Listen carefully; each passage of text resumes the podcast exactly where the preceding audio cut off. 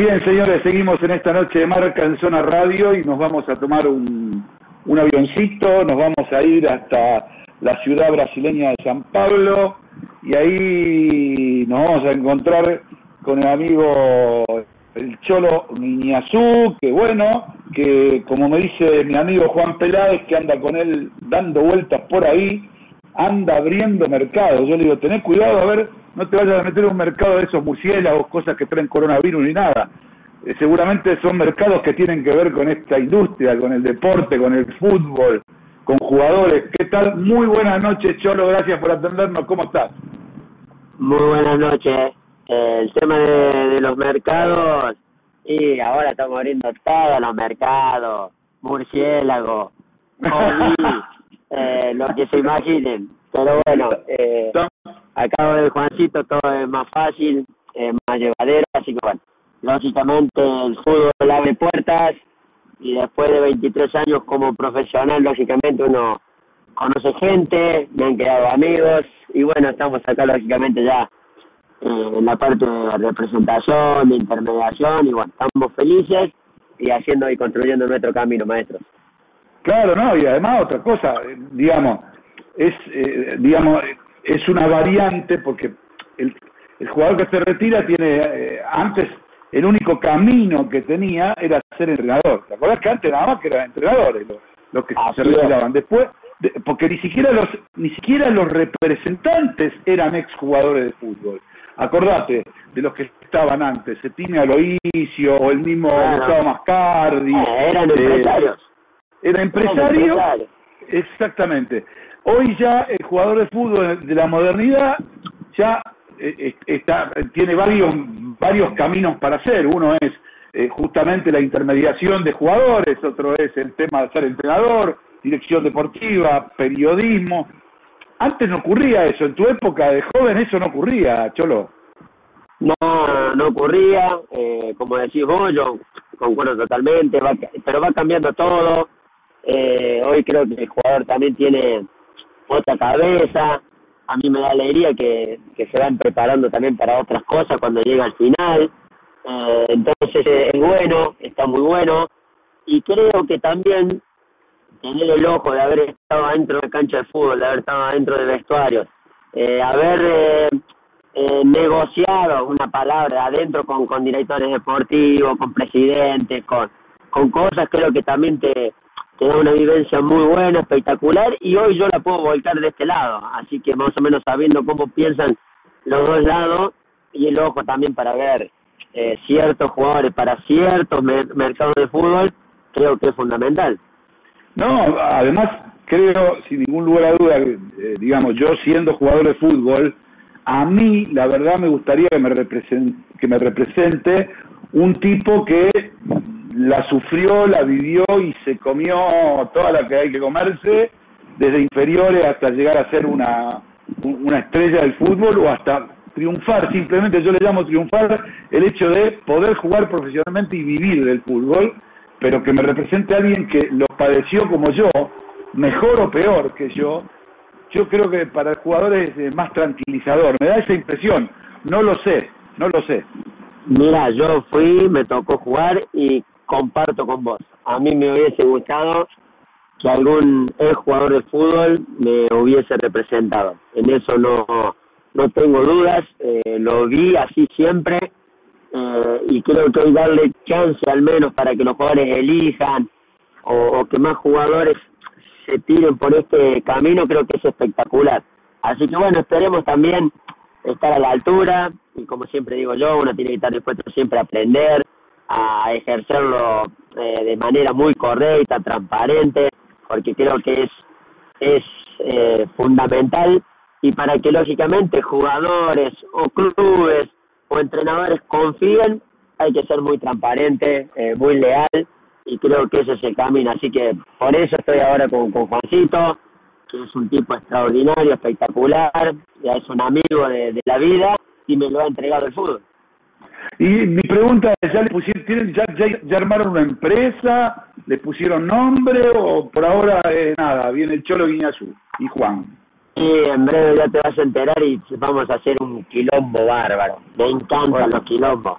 Me parece muy bien. Y serás el primero. Cuenten con nosotros para lo que sea, para difundir lo que sea. Te hago una pregunta vos que venís bien, bien del fútbol, bien con muchos años en primera división, destacándote en, en, en, todos lados donde jugaste, eh, con lo que pasó con, con, con este pibe, viste, que lamentablemente no, no, no aguantó algunas presiones, algunas presiones de la vida, este, y, y la verdad que realmente la pasó, la pasó realmente muy mal y bueno, decidió quitarse la vida, ¿no? Eh, ¿vos, ¿Vos pensás que falta cierta contención en general? Eh, y, ahora ya no me refiero, vos conocés muy bien el mercado argentino y el mercado de Brasil. Entonces, ¿vos pensás que falta, falta contención eh, psicológica para los jugadores en ciertas cuestiones? Mira, maestro, sí, la verdad que es una tristeza tan grande lo que pasó que realmente uno queda así helado. Pero yo te voy a dar también el punto de vista de lo que están haciendo. Yo llegué en el 2007 a Brasil y me fui en el 2000, eh, finales del 2015, o sea, ya era 2016. En el 2009, en Internacional de Porto Alegre, en todo Brasil ya estaban implementados los psicólogos pura y exclusivamente para el club, pura y exclusivamente para los jugadores. En Argentina hace cuatro o cinco años mismo que también se implementa en todos los clubes, ¿eh? por lo que yo sé y lo que tengo noción y lo que me tocó vivir en talleres. Entonces también eh, los clubes se van eh, preocupando y mucho por ese tema, porque las exigencias y las presiones son muy grandes. Por eso cuando muchos dicen, no, el jugador de fútbol, nada, qué fácil. Y el jugador de fútbol es humano, el jugador de fútbol también consume, eh, cuando hablo de consume, consume redes sociales, noticias, eh, títulos, eh, después de un partido si perdés, todo lo que la gente opina, todo lo que escriben, somos consumistas también los jugadores y entonces hay que estar preparado para consumir lo bueno y lógicamente estar preparado para consumir cuando no es tan bueno. Pero quédate tranquilo que los clubes, sí, no, déjame terminar, déjate, quédate tranquilo que los clubes se preocupan y se están preparando y mucho a ese tema, porque es un tema muy delicado, pero también eh, directivos de clubes tienen que tener cuidado a la hora de hablar sobre algún jugador o sobre algún caso, como también los jugadores tienen que abrirse más, maestro, y esto es importante, yo a los más jóvenes y a los grandes se lo decía todos los días, es importante que el jugador no se crea que sabe todo y se acerque al psicólogo y no se aleje, porque es un tema y una línea muy delicada a veces del psicólogo al jugador, nosotros creyéndonos que no sabemos todo, que el psicólogo no me ayuda, que esto, entonces también tener un poquito la humildad de acercarse y abrirse, porque somos seres humanos y porque sentimos y porque la pasamos mal y porque nos ponemos tristes. Entonces esa parte también es fundamental y creo yo que es lo que hay que alimentar. Los líderes de grupo, los dirigentes tienen que alimentar el aproximamiento del jugador al psicólogo. Eso es fundamental, maestro. Vos sabés una cosa, que lo que decís es tan importante y, se me vienen cosas a la cabeza, porque en definitiva vos pensás que hoy en día, inclusive con eh, cuando vos eh, jugabas o empezabas, no estaba tanto el tema este de las redes sociales. Simplemente era algún tipo que estaba en la radio, en la tele, que por ahí, viste, bueno, este, decía cosas que dolían, pero ahora la radio, la tele, la, el Twitter, el Instagram, bueno, todo tipo de, de cuestiones que, que te llenan la cabeza y que la verdad que la presión se incrementa muchísimo más que antes, eh, creo yo. Así es, maestra, así es. Y hoy, eh, ¿quién no tiene su celular? Porque hasta trabajas de ahí, haces todo de ahí, y lo primero que te pones a ver en un celular, a veces antes que el trabajo, pero ya es inconsciente, es la, las redes sociales, y es normal, es el mundo, es el futuro, es presente, es todo, y hay que acostumbrarse. Pero como hay que acostumbrarse, los clubes sí, yo creo que también tienen que alimentar esa parte que yo te digo, ¿viste? No solo alcanza con poner eh, la parte de psicología, eh, sino también alimentar ese esa aproximación, porque yo creo que es fundamental y no hay límite de edad. yo te voy a contar un caso.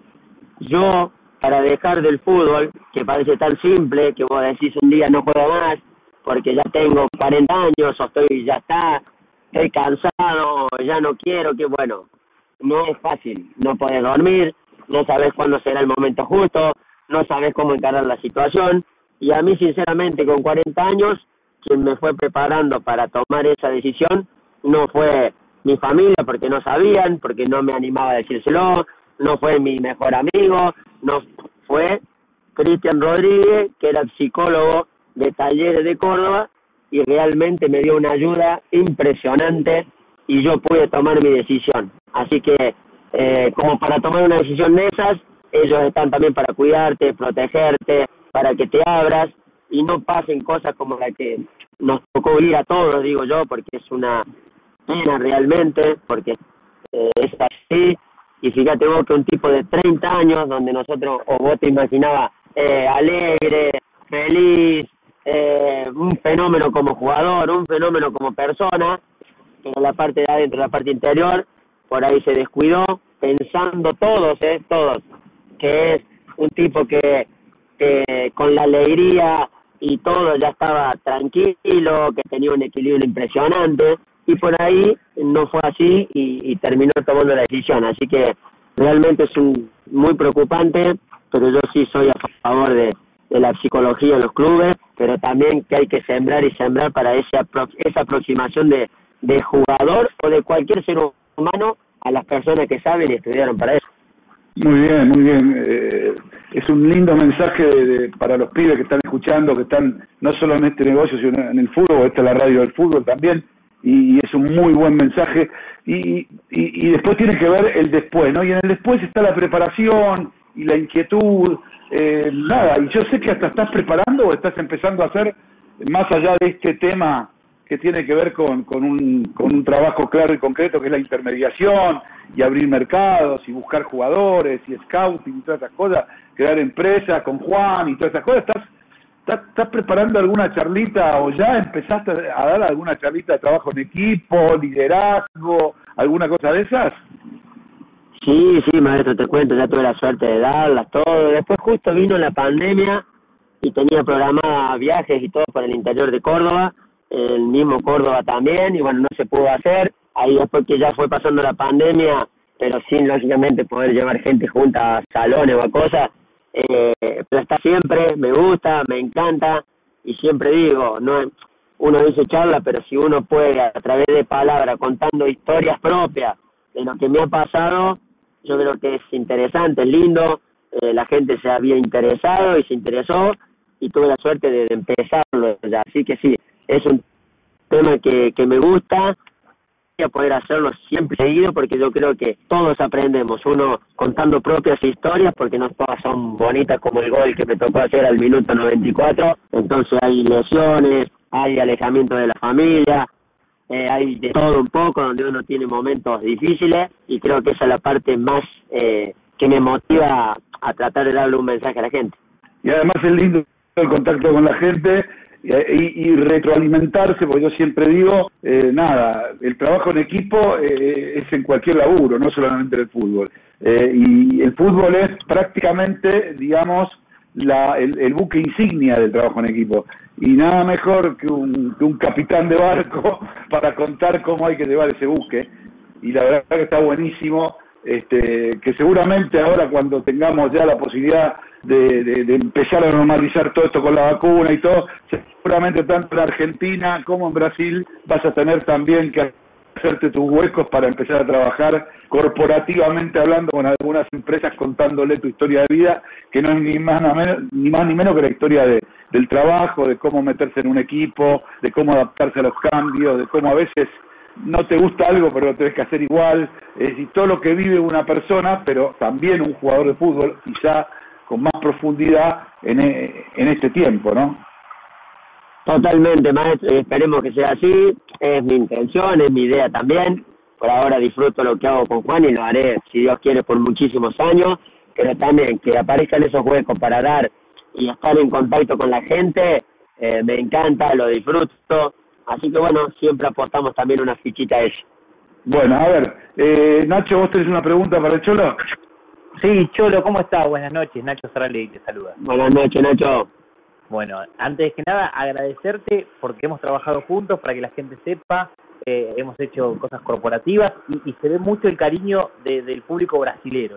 Y el paraguayo, que es, eh, con vos, nada, una admiración tiene. Yo te pregunto, vos te fuiste en 2007 para Brasil. ¿Qué cambió en el mercado brasileño para que muchos argentinos cada vez sean más los que eligen ese mercado? ¿Brasil nos superó en vidriera? ¿Podemos decirlo? Mira, maestro, eh, la verdad, hubo un cambio muy grande. Yo fui eh, vendido desde el Club Atlético Libertad al Inter de Porto Alegre. Eh, y desde el 2007 a hace 6, 7 años atrás, eh, Brasil explotó. Que hizo un salto gigante desde hace unos 8 años atrás el fútbol brasilero. El mercado del fútbol brasilero es impresionantemente mayor que el argentino, eh, hasta por, por, por tamaño, por clubes, por contrataciones, eh, es impresionante lo que se mueve acá, realmente vale la pena, donde aparte de ser un mercado gigante y lindo, eh, contratan jugadores muy caros, traen jugadores de Europa como si nada, eh, por, por su eh, poder adquisitivo, entonces realmente seduce mucho, eh, los clubes se arman realmente para, hay seis, siete clubes que se arman para pelear la Copa Libertadores todos los años, para ser campeones brasileros y eso te hace que el mercado se haga gigante, entonces realmente eh, es, es mucha la diferencia. Eh, yo si hoy tengo que darle un consejo a, y lo he dado antes a jugadores argentinos, es, mirar no solo Europa, sino también el fútbol brasileño, porque aparte el fútbol es increíble, es espectacular, eh, jugás muy seguido, tenés varias competiciones, entonces creo que es un mercado como para que yo diga que el que viene no se vaya más, haga su carrera acá, porque realmente hay, hay muchísimo y hay muchísimo material humano también, hoy tienen unas infraestructuras que son increíbles, eh, es algo extraordinario, entonces yo soy, que me tuve la suerte de estar 10 años acá, es algo impresionante, así que el mercado brasileño sí no, lo ha superado, pero por mucho y, y, por lejos. Eh, eh, decía una cosa, la configuración de clubes eh, que hay en, en, Brasil, ¿es una configuración mixto-privada o es una configuración de club eh, como en Argentina? Es decir, que son todos entidades eh, sin fines de lucro, entre comillas, eh, o, o son como, por ejemplo, una mixtura como puede pasar en España o en otros países. Sí, mira, te cuento. Era, es, actualmente es, como es en Argentina, es pero bueno, están acá esperando que se apruebe una ley para que los clubes se conviertan en empresas, entonces están muy cerca de conseguirlo. Eh, hasta hoy, te digo que lógicamente está su presidente, están las elecciones, como es y como nosotros estamos acostumbrados allá, pero prácticamente tienen casi la ley aprobada para bueno convertirse en clubes, empresas, y creo que eso también va a dar un vuelco muy grande en lo que es el el fútbol brasilero porque cambiarán los modelos, las gestiones, pero yo creo que siempre va a ser para mejor. Claro, lo, que pasa es que en el fútbol brasilero no es como en Argentina, ¿no? o por lo menos de Sasname, salvo clubes muy, muy grandes, después no no hay no hay clubes que tengan, como, como, como por ejemplo acá, que puede tener River o Vélez las 28 disciplinas olímpicas dentro del club, ¿o sí? No, no, no, por eso, hay clubes que están y que son como River y son, te digo, hay, hay clubes que sí, que tienen todo, tienen por ahí hasta escuelas también para los chicos, entonces es algo increíble, pero bueno, eh, no es en todo, así que yo creo que aprobando esa ley, ellos ya la tienen casi prácticamente eh, confirmada, creo que acá va a dar un, un vuelco muy grande para positivo, para mejorar todavía más las estructuras, así que realmente creo que esto se va a convertir en un imperio de, del fútbol, eh, así que es para tenerlo muy en cuenta. Eh, y, ya para finalizar, ¿qué sprint metió Flamengo? Eh, parecía que venía para ustedes, pero pero metió un sprint impresionante, ¿no?